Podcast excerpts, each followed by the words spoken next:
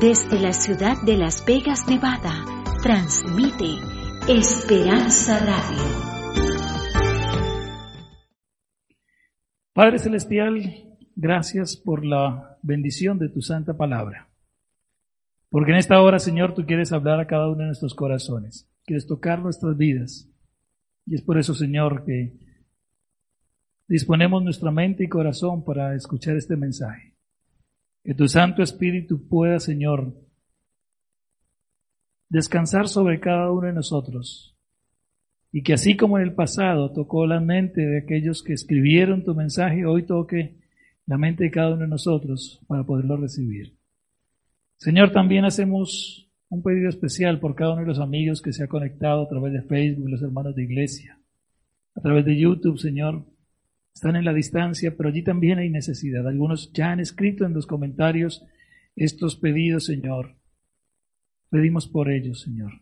Pedimos que puedas suplir estas necesidades, que puedas manifestarte con poder en cada uno de ellos. Seguramente algunos lo harán después de que yo haya terminado esta oración, pero Señor, tú los conoces. Pedimos que puedas tocar esos corazones, esas vidas, de tal manera, Señor, que tu nombre pueda ser glorificado. Invocamos tu nombre, Padre Celestial, en esta hora. Y lo pedimos todo esto en nombre de Cristo Jesús. Amén. Hoy eh, tenemos nuestro tercer y último tema de una serie que hemos titulado Un mismo Dios. Y el tema de hoy lo hemos llamado En medio del dolor. Efesios capítulo 4, versículo 6 fue nuestra lectura bíblica, donde nos recuerda que hay un Dios y Padre que es Padre de todos, que está sobre todos, por todos y en todos. Pablo, a través de este versículo, nos recuerda un aspecto muy importante del carácter de Dios o de la naturaleza de Dios. Y es el, es el, hecho de que Dios es un Dios universal. Hemos venido hablando eh, desde hace varias semanas acerca de este aspecto de Dios cómo Dios es un Dios universal, es el mismo Dios ayer, hoy, mañana y siempre. Y aunque esto parezca como tan básico y tan elemental, la verdad es que en muchas ocasiones en nuestra vida actuamos como si desconociéramos esta verdad. En muchas ocasiones en nuestra vida, lo único que hacemos es vivir pensando que ese Dios del pasado ya no es el mismo Dios del presente. Por eso, eh, a través de estos temas hemos querido eh, recordar y enfatizar en el hecho de que ese Dios no ha cambiado, que Dios no se ha muerto, que Dios sigue con nosotros y está a nuestro lado. Así que bien, hoy vamos a, mm, estudiar este, este principio tan importante a través de la experiencia de una mujer. Y esta experiencia la encontramos en el segundo libro de los Reyes, el capítulo 4. El último tema también había estado en este capítulo, pero ahora lo vamos a hacer un poco más adelante. La vez pasada hablábamos de una mujer viuda que eh, encuentra su experiencia registrada allí en el capítulo 4 del libro de Reyes. Y ahora vamos a hablar entonces de una segunda mujer. Y vamos a comenzar entonces a partir del versículo 8, capítulo 4, versículo 8 del segundo libro de los reyes. Si usted tiene su Biblia allí en su casa, lo invito para que la busque, para que nos acompañe eh, leyendo este, este pasaje de la Biblia y podamos entonces compartir estas lecciones importantes para cada uno de nosotros en este momento que estamos viviendo. Capítulo 4, versículo 8, el segundo libro de los reyes, comienza diciéndonos que aconteció también que eh, que un día pasaba Eliseo por Sunem y había allí una mujer importante que le invitaba insistentemente a que comiese.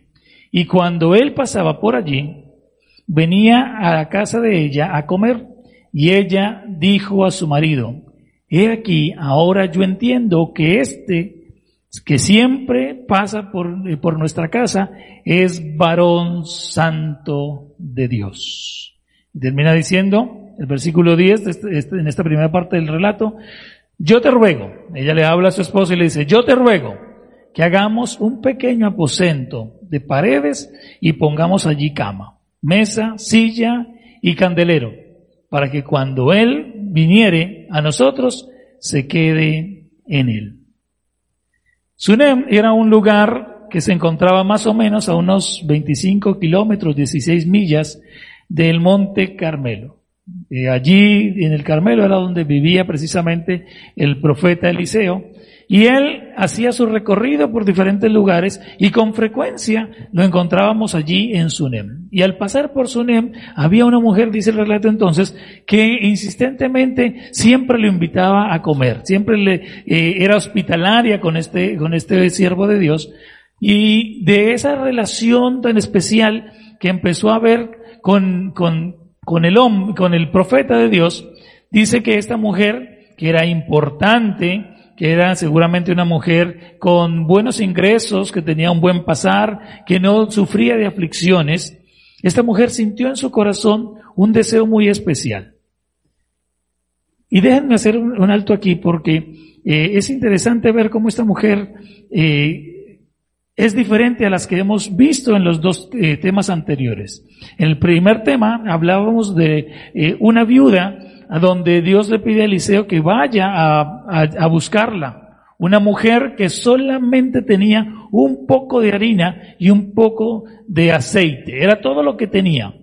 Y su, y, el pronóstico que ella había hecho era, voy a cocinar, le doy de comer a mi hijo y nos echamos a morir porque no hay absolutamente más nada.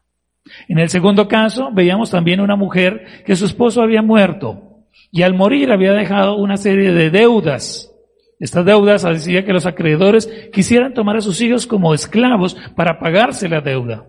En medio de la desesperación, esta mujer busca al profeta Eliseo y, Dios provee para ella un medio a través del cual podía pagar estas deudas y podía sustentar a su familia. Sin embargo, a diferencia de las dos mujeres de los casos anteriores, esta mujer no era ni viuda, esta mujer no estaba en angustia económica y era una mujer importante, seguramente era reconocida en medio de, del pueblo en el que vivía. Así que eh, dice allí el versículo 8 que esta mujer era importante. Pero un segundo aspecto es que a pesar de que, de que era importante, era una mujer que tenía una sensibilidad especial. El versículo 9, cuando ella conversa con, con su esposo, le dice, yo entiendo que este varón es santo de Dios. Este, este hombre eh, no es un hombre cualquiera. Este hombre yo, yo percibo que es un hombre que, que trabaja para Dios. En pocas palabras, ella reconocía la obra de Dios a través de este hombre. Significa esto entonces que esta mujer que no tenía angustias económicas, también era una mujer que, que tenía la oportunidad de ser sensible a las necesidades de los demás, especialmente a las necesidades del hombre de Dios. Continuamos el relato. Bueno, antes de continuar el relato, déjenme eh, compartir con ustedes una primera lección muy importante aquí en, este, en esta primera parte. Y la primera lección, esta ya la habíamos compartido anteriormente, pero hoy a través de la experiencia de la mujer de Sunem, vamos a reforzar estas ideas, a reforzar estas lecciones y recordar entonces en la primera lección que Dios siempre debe estar en primer lugar. Esta mujer sabía que el hombre que pasaba por su casa no era un hombre cualquiera, era un hombre que servía a Dios. Y ese reconocimiento que tenía ella cerca de Dios le permitía a ella entonces entender que Dios debía estar en primer lugar. Que ese Dios que había provisto para ella abundancia y, que había hecho de ella una mujer importante, ese mismo Dios debía, debía ser eh, reconocido a través de ella poder servirle al, al siervo que le había escogido. Primera lección entonces que recordamos a través de la experiencia de la mujer tsunamita, que Dios siempre debe estar en primer lugar. A veces ponemos a Dios en primer lugar cuando andamos mal, cuando tenemos problemas, cuando tenemos dificultades. Sin embargo, esta mujer nos recuerda que aún en los buenos momentos es importante poner también a Dios en primer lugar. No necesitamos esperar hasta que la angustia, el dolor, la enfermedad, la escasez llegue, toque nuestra puerta o llegue a nuestro hogar, sino que podemos precisamente darnos la oportunidad de Serle fiel al Señor, ponerlo en primer lugar, aun cuando hay abundancia y hay felicidad. Ahora sí, continuamos con el relato. Segundo, eh, estamos en el segundo libro de los Reyes, capítulo 4, y ahora vamos a continuar con el versículo 11 al 17. Dice allí el versículo 11, y aconteció que un día vino él por allí y se quedó en aquel aposento y allí durmió. Entonces dijo a Giesi, eh, su criado, llama esta tsunamita Y cuando la llamó, vino ella delante de él. Continúa diciendo, dijo él entonces a Giesi, dile, he aquí, tú has estado solícita por nosotros con todo este esmero. ¿Qué quieres que haga por ti? ¿Necesitas que hable por ti al rey o al general del ejército? Y ella respondió, no, yo habito en medio de mi pueblo. Versículo 14. Y él dijo, ¿qué pues haremos por ella? Y Giesi respondió, he aquí que ella no tiene hijo y su marido es viejo. Dijo entonces, llámala. Y él la llamó y ella se paró a la puerta y él dijo, el año que viene, por este tiempo, abrazarás un hijo. Y ella dijo, no, Señor mío, varón de Dios, no hagas burla de tu sierva. Versículo 17. Mas la mujer concibió y dio a luz un hijo. Y el año siguiente, en el tiempo que Eliseo le había dicho. Muy bien, ahora entendemos la experiencia de gratitud de Eliseo. Esta mujer había sido bondadosa con Eliseo. Y entonces ahora él siente el anhelo en su corazón de poder entonces compartir o, retribuir de cierta manera esa generosidad de esta mujer para con el profeta. Y entonces el versículo 13 nos recuerda una o, nos cuenta una, una pregunta o la pregunta que le hace el profeta. La pregunta es, ¿qué quieres que haga por ti? Esta mujer se rehúsa a recibir cualquier tipo de favor. Y esto nos muestra algo interesante, y es que esta mujer en ningún momento había sido generosa con el siervo de Dios, buscando algún interés eh, personal detrás de esta acción.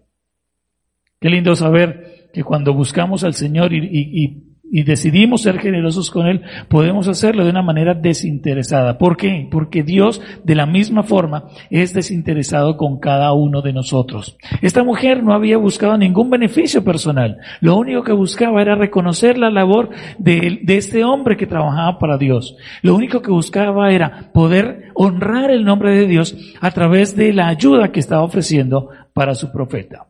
Ahora el versículo 14 de nos muestra una realidad. Ante la negativa de ella de recibir cualquier favor de parte del profeta, el profeta termina descubriendo a través de su criado que sí había una situación en la que ella no tenía su vida completa. Acabamos de hablar hace un momento en los primeros versículos que esta mujer era una mujer importante. Y por ser una mujer importante, muy seguramente eh, no tenía ningún tipo de carencia. Pero había un asunto en su vida que hacía falta. Aunque aparentemente era una mujer feliz, una, una mujer plena, el relato nos cuenta que había una cosa que aún ella, eh, en lo que ella no se sentía completa, y era que no había tenido la oportunidad de tener un hijo. El relato agrega que su esposo era ya un hombre mayor, lo que agravaba la situación. Muy seguramente esta mujer por años había querido tener un hijo. Pero ahora, al ver la edad de su esposo, al ver la situación en la que ella se encontraba, esa esperanza se había perdido.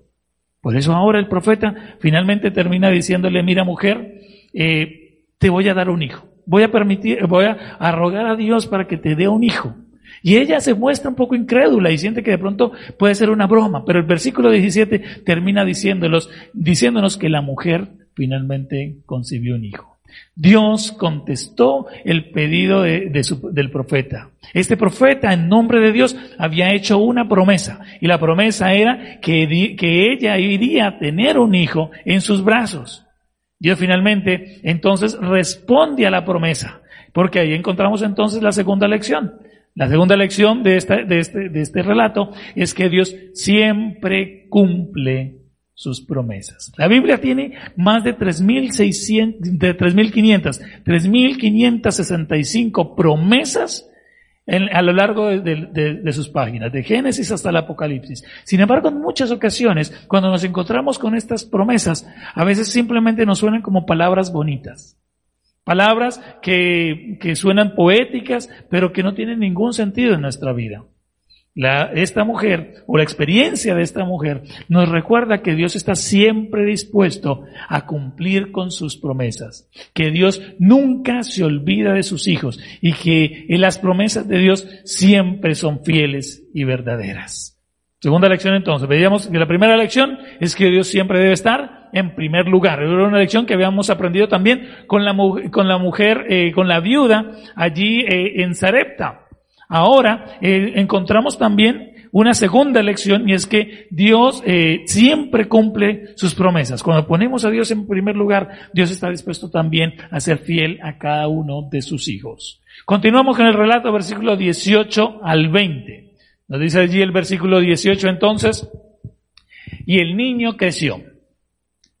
Pero, aquí hay un pero, y esta palabra siempre nos, nos hace pensar, ¿no? Nos muestra una contradicción. Dios cumplió su promesa, el niño nació, creció, pero algo ocurrió. Dice allí, eh, continúa el versículo 18 diciendo, pero aconteció un día que vino a su padre, que estaba con los segadores, y dijo, mira lo que dijo, dijo al padre, ay, mi cabeza, mi cabeza. Y el padre dijo a un criado, llévalo a su madre. Y habiéndole él tomado y traído a su madre, y estuvo sentado en sus rodillas hasta el mediodía y murió. El relato ahora nos muestra una tónica un poco triste. Dios había contestado a su promesa. El profeta, en nombre de Dios, había prometido que esa mujer tendría un hijo. Y efectivamente, así ocurrió. Sin embargo, no pasaron muchos años cuando finalmente este motivo de felicidad en el hogar de esta familia ahora se convertía en un motivo de tristeza y de dolor. Este niño, de manera extraña, había adquirido una enfermedad y ahora finalmente fallecía. Versículo 21 al 24. Vamos a continuar con el relato. Ella, entonces, después de que su hijo murió, dice, entonces subió y lo puso sobre la cama del varón de Dios y cerró la puerta, se salió. Llamando luego a su marido, le dijo, te ruego que me envíes conmigo alguno de los criados y una de las asnas para que yo vaya corriendo al varón de Dios y regrese. Él le dijo, su esposo le contesta, ¿para qué vas a verlo hoy? No es nueva, no es nueva luna ni día de reposo. Y ella respondió, paz. Después hizo enalbardar el, eh, el, el asno y dijo al criado, guía y anda, y no me hagas detener en el camino, sino cuando yo te lo dijere. Encontramos aquí dos aspectos bien importantes. Esta mujer ahora había entendido lo que tenía que hacer en este momento. Su hijo acababa de morir, su hijo acababa de, fallecer, pero ella no perdía la esperanza. Esta mujer que había sido eh, recipiente de la bendición y de la bondad de Dios, ahora creía en este, en este Dios y sabía que algo podía pasar. Por eso el versículo 22 nos dice que habló con su esposo y pidió que prepararan todo para que ella pudiera ir a hablar con el varón de Dios. Su esposo, eh, un poco confundido con la situación, comienza a ponerle eh, ciertos peros o, trabas para que ella cumpla con su cometido. Sin embargo, esta mujer eh, que estaba, acababa de perder a su hijo, finalmente anima a su esposo para que tenga paz y tranquilidad. Qué bonito ver cómo en medio de la, de la, tormenta, del dolor, del sufrimiento, cómo esta mujer que acababa de perder su hijo podía animar a su esposo a mantener la calma, a mantener la paz. Una paz que seguramente no estaba en el corazón de ella, sino una paz que Dios mismo estaba colocando en ese corazón herido. Jesús, por eso decía a sus discípulos, la paz os dejo, mi paz os doy. No como el mundo la da, yo os la doy. Y esa era la paz que esta mujer estaba experimentando en ese momento. En medio de la tormenta, en medio del dolor, en medio del sufrimiento, en medio de la angustia de haber perdido a su hijo, ahora esta mujer podía mantenerse en paz y tranquilidad. Versículo 25. Continuamos el relato de Segundo de Reyes capítulo 4. Versículo 25 continúa diciendo, Partió pues y vio al varón de Dios al monte Carmelo. Y cuando el varón de Dios la vio de lejos, dijo a su criado Jesse, He aquí la, la tsunamita, te ruego que vayas ahora corriendo a recibirla y le digas, te va todo bien? ¿Le va bien a tu marido y a tu hijo? Y ella dijo, bien. Continúa, versículo 27. Luego que llegó a donde estaba el varón de Dios, en el monte, se asió de sus pies y se acercó Jesse para, para quitarla. Pero el varón de Dios le dijo, déjala, porque su alma está en amargura y Jehová me ha encubierto el motivo y no me lo ha revelado. Ahora encontramos a esta mujer cumpliendo con su cometido. Y una de las cosas interesantes que le había dicho al siervo con el cual ella había partido de, ese, de, su casa era que por favor no la detuviera en ningún momento, que fueran sin, sin ningún tipo de demora, pero sin ningún tipo de pausa. El profeta al ver a esta mujer eh, acercarse a su casa, le pide entonces a Jesse que la reciba. Pero interesante porque esta mujer, sabiendo que Jesse venía de parte del varón de Dios, no se detuvo. Simplemente le contestó rápidamente que todo estaba bien y llegó hasta donde ya tenía que llegar. Y aquí entendemos algo bien interesante. Y es que en ocasiones nos encontramos con situaciones donde tal vez podemos sentir que eh, o, situaciones más bien que pueden hacer que nosotros perdamos de vista lo que estamos buscando. Queremos buscar a Dios, pero el mundo pone a nuestro alrededor diferentes distracciones y dejamos que esas distracciones nos, nos desvíen de ese propósito. Sin embargo, esta mujer tenía como propósito llegar hasta el mismo profeta, llegar hasta el mismo siervo de Dios. Y no dejó ni siquiera que el, que el criado del profeta pudiera detenerla. Ella tenía un compromiso, ella tenía una misión. Y ese compromiso y esa misión era llegar y presentar su pedido ante el siervo de Dios. Versículo 28. Continuamos. Y ella dijo, pedí yo hijo a mi señor ¿No dije yo que no te burlaras de mí? Entonces dijo a Giesi, ciñe tus lomos y toma mi báculo en tu mano y ve. Si alguno te encontrare, no lo saludes. Y si alguno te saludare, no le respondas. Y, podré, y podrás, y pondrás mi báculo sobre el rostro del niño. Continúa allí el versículo 30 y 31. Y dijo la madre del niño, vive Jehová y vive tu alma que no te dejaré. Él entonces se levantó y siguió. Y Jesse eh, había ido delante de ellos y había puesto el báculo sobre el rostro del niño, pero no tenía voz ni sentido. Y así se había, vuelto, eh, se había vuelto para encontrar a Eliseo y se lo declaró diciendo, el niño no despierta. Versículo 32. Y viendo Eliseo y, y y venido Eliseo a la casa, he aquí que el niño estaba muerto, tendido en su cama. Entrando él entonces, cerró la puerta tras ambos y oró a Jehová. Y aquí está la oración de, Eliseo. Después subió y, eh, y, se, y se tiró sobre el niño poniendo su boca sobre la boca de él y sus ojos sobre los ojos y sus manos sobre las manos suyas. Así se, eh, se tendió sobre él y el cuerpo del niño entró en calor.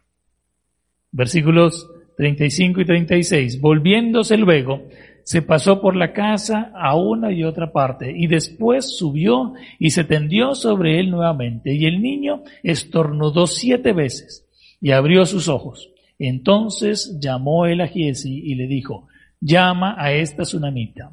Y él la llamó y entró ella y él le dijo, toma a tu hijo. Y el versículo 37 termina el relato diciéndonos, y así que ella entró, se echó a sus pies y se inclinó a tierra y después tomó a su hijo y salió. El final de esta historia es un final feliz. ¿Y por qué es un final feliz? Porque nos enseña una tercera lección. Una lección que ya hemos visto en los casos anteriores, pero una lección que sigue siendo muy importante para nosotros hoy. Es la lección de entender que Dios siempre contesta a nuestras oraciones. Dios siempre está dispuesto a escuchar el clamor de sus hijos y no solamente a escucharlos, sino a responder ese mismo clamor. Esta mujer había acudido al siervo de Dios y esta mujer sabía que era allí en ese lugar donde podía encontrar la solución a su problema. ¿A dónde buscamos solución a nuestros problemas? Si las soluciones, si los problemas son económicos, muchas veces buscamos en los prestamistas. Si las soluciones, eh, si los problemas son de pareja, seguramente buscamos solución en las amigas o en los amigos para contarles nuestras situaciones. Pero tristemente en muchas ocasiones a Dios, a Dios lo dejamos en último lugar. Mis queridos, mis queridas, esta mujer nos recuerda una vez más que cuando hay problemas, cuando hay dificultad, cuando el dolor toca nuestra puerta, el mejor sitio donde podemos buscar ayuda y consuelo es delante de los pies de Jesús. Es, es delante de nuestro Dios, buscando esa respuesta que Él está siempre dispuesto a dar. Déjenme compartir con ustedes un, eh, un, pensamiento que aparece en el comentario bíblico adventista, justamente hablando de este versículo eh, o de este pasaje de la mujer tsunamita. Dice allí el comentario bíblico adventista, por difícil de resolver que sea un problema, cuando lo ponemos en las manos de Dios, podemos tener la completa seguridad de la solución. Ah, qué bonitas palabras. Cuando tenemos un problema y lo ponemos en las manos de Dios, podemos estar completamente seguros que tendrá una solución. Sigue diciendo, la respuesta no siempre será exactamente lo que deseamos. ¿no? En ocasiones Dios puede decidir eh, responder de una manera diferente a la que nosotros nos imagináramos. Pero dice, pero podemos tener paz e, e, inclinarnos con humildad y sumisión ante la voluntad divina. Oh querido, tienes una necesidad, querida, tienes alguna ansiedad en tu, corazón, ponla en las manos del Señor, que Él siempre va a contestar. Él siempre va a estar dispuesto a dar una respuesta a la necesidad de sus hijos. La mujer tsunamita lo experimentó en su propia vida. El profeta había clamado al Señor por la vida del hijo de ella y finalmente Dios contestó. Tres lecciones importantes que hemos compartido con ustedes eh, en esta mañana a partir del relato del capítulo 4 del segundo libro de los Reyes, versículos del 7 al 37. Primera lección que hemos aprendido, Dios siempre en primer lugar. Esta mujer había decidido servir al profeta. No, por el profeta, sino por el, eh, por el Dios al que este profeta representaba. Esta mujer podía, había podido reconocer que aunque estaba bien, aunque no le hacía falta prácticamente nada, había algo, había una necesidad en su corazón y era la necesidad de reconocer a ese Dios que había provisto todo para ella y, la, la manera de reconocerlo fue a través de proveer para las necesidades de este profeta. Este profeta era errante por el lugar donde ella vivía y ella decidió entonces construir un lugar para que él tuviera donde descansar. Segunda lección que hemos aprendido en esta hora, Dios siempre cumple sus promesas. El profeta había hecho una promesa para ella en agradecimiento por su generosidad y hospitalidad. Y la promesa era, aunque mujer tú parece que tuvieras todo, hay algo que te falta, te falta un hijo. Y yo sé que en tu corazón tú deseas tener ese hijo. Así que te prometo que dentro de un año, por esta misma época, vas a tener un hijo. Finalmente, Dios contestó la promesa que el profeta había hecho porque el profeta había puesto delante de ella la palabra del mismo Dios. Tercera lección que hemos aprendido, Dios siempre responde. Queridos, la, respuesta de Dios es lo más seguro que tenemos. Tristemente en ocasiones no la entendemos, porque a veces responde de maneras diferentes a las que nosotros esperamos o nos imaginamos. Siempre hablamos de las tres respuestas de Dios. Sí, no o espera.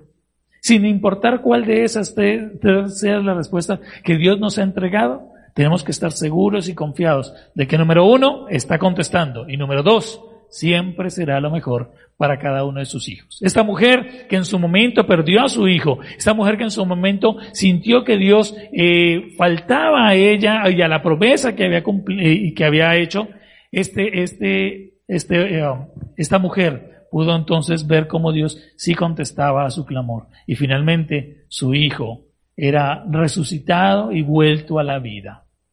Mis queridos, hemos partido de un principio. A lo largo de, estas, de estos tres temas hemos visto que tenemos un Dios universal. Un Dios que está dispuesto a proveer en la más angustiosa necesidad. Lo hizo con la mujer, con la viuda allí en Sarepta. Una mujer que para sus pronósticos era lo último que tenía para echarse a morir. Sin embargo, Dios permitió que ella y su hijo, junto con el profeta, pudieran pasar toda la época de sequía y hambruna sin, sin ninguna necesidad. un Dios que proveyó de los recursos, los medios para que una viuda y su familia pudieran subsistir y no tuvieran que estos hijos ir a parar como esclavos en, la mano, en manos de los acreedores. Un Dios que abrió las puertas para que ellos pudieran finalmente resolver sus problemas económicos, no solamente inmediatos, sino futuros. Recordábamos precisamente que ellos, eh, que con el dinero que esta mujer pudo adquirir a través de la venta del aceite, pudo eh, también sostener a su familia por mucho tiempo más. Y hoy hemos aprendido que aun cuando no haya aparentemente necesidad, Dios nos invita a que sigamos siendo fieles a Él. Puede ser que no seamos eh, eh, o no estemos viviendo situaciones como las de las viudas, pero puede ser que estemos en el caso de la mujer tsunamita. Esta mujer que no aparentemente no tenía ninguna necesidad, era una mujer que reconocía que todo lo que había recibido, todo lo que tenía, provenía de parte de Dios. Y por eso ella decidió ponerlo en primer lugar. Una mujer que pudo experimentar precisamente que Dios nunca deja una promesa sin cumplir. Que esas, esas 3.565 promesas que la Biblia registra siguen siendo reales para sus hijos en el día de hoy. Esas promesas que se escribieron hace más de dos mil años siguen teniendo sentido y significado para los hijos de Dios en el 2020. Y finalmente, una mujer que siempre pudo ver cómo Dios contestaba sus oraciones. No sé cuál sea tu oración en esta hora. No sé cuál sea la necesidad que estás poniendo en las manos del Padre Celestial. Pero una cosa quiero que, eh, que tengas con seguridad y certeza. Y es que ese Padre Celestial contestará. Así como contestó en el pasado, así está dispuesto a hacerlo hoy. Por eso finalmente quiero recordar una vez más esta cita que hemos compartido en cada uno de los temas. Eh, eh, una cita que escribe la señora White en el libro Notas Biográficas, página 216. No tenemos nada, nada que temer del futuro, a menos que olvidemos la manera en que el Señor nos ha conducido y lo que nos ha enseñado en nuestra historia pasada. La experiencia de estos hombres, de estas mujeres especialmente, que son las tres experiencias que hemos estudiado durante estos últimos sábados, nos tienen que recordar que ese Dios sigue siendo el mismo. No nos lo cambiaron. A veces pensamos, no, ese era el Dios del Antiguo Testamento, como si ese Dios del Antiguo Testamento no nos hubiera tocado a nosotros también. Ese Dios que proveyó para las viudas, ese Dios que devolvió la, vida al, al, hijo de esta mujer, es el mismo Dios que hoy está al lado del lecho de enfermedad, está al lado del necesitado, está al lado del que está sufriendo por la pérdida de un ser querido. Ese es el mismo Dios que quiere que lo pongamos en primer lugar y que está dispuesto a responder a todas nuestras oraciones cumpliendo fielmente con sus promesas. El himno 420 nos recuerda que no debemos desmayar, porque Dios cuidará de cada uno de nosotros. Quisiera invitarte para que allí donde estás podamos cantar juntos las notas de este himno. Y si, y mientras cantamos, eleva esta, esta, este canto como una oración, recordando que Dios siempre cuidará de cada uno de nosotros que ese Dios nos, no nos ha abandonado, que ese Dios del pasado es el Dios universal y ese Dios universal está dispuesto a seguir cumpliendo sus promesas, a seguir cuidando de sus hijos, a seguir proveyendo para sus necesidades también en el presente. Vamos juntos, vamos juntos a buscar entonces eh, el himno número 420, nunca desmayes a cantar allí juntos desde sus hogares, haciendo de estas, de las palabras de este himno, una realidad de nuestra vida. Nunca desmayes que Dios cuidará de ti. Sus fuertes alas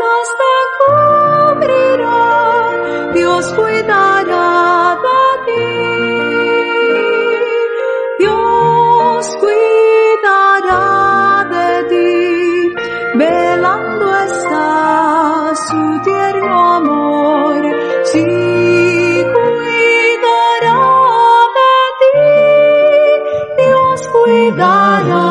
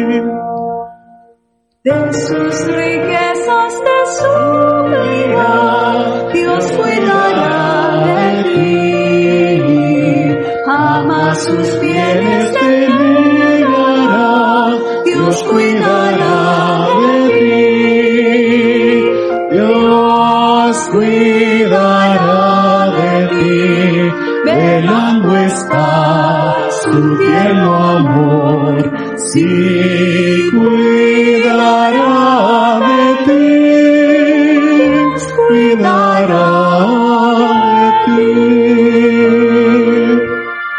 Si vienen pruebas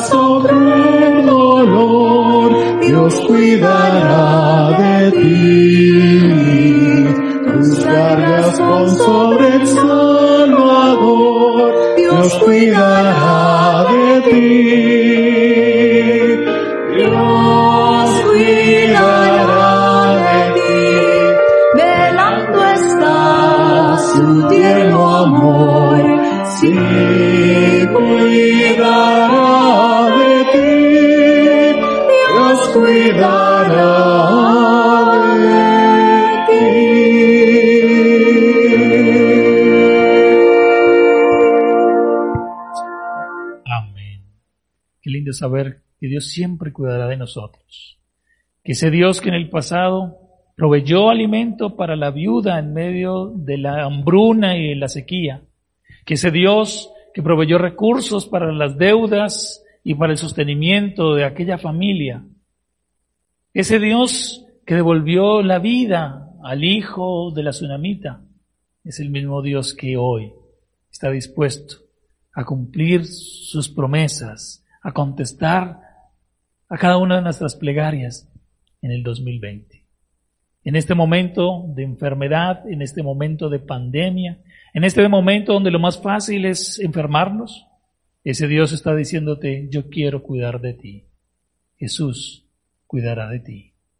Padre Celestial, gracias te damos, porque nos das la oportunidad de confiar una vez más en ti. Porque la experiencia de la mujer tsunamita es una experiencia que tú quieres repetir en la vida de cada uno de nosotros. Gracias porque tú no has cambiado, porque sigues siendo el mismo del pasado, el del presente y estarás con nosotros en el futuro. Señor, gracias porque sabemos que muy seguramente en otras situaciones también nos has acompañado y nunca nos has abandonado.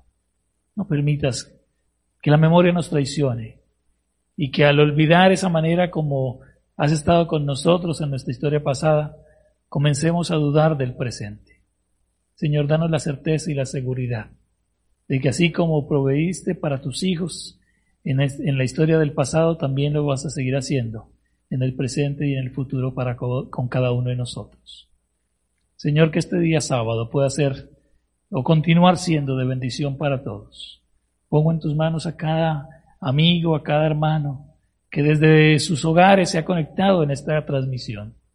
Señor, que ellos también puedan ser tocados por el poder de tu Espíritu Santo y que su fe se fortalezca al mirar hacia atrás y ver la experiencia de tantos hombres y mujeres que confiaron en ti. Señor, son bendiciones que imploramos. En los méritos de Cristo Jesús. Amén.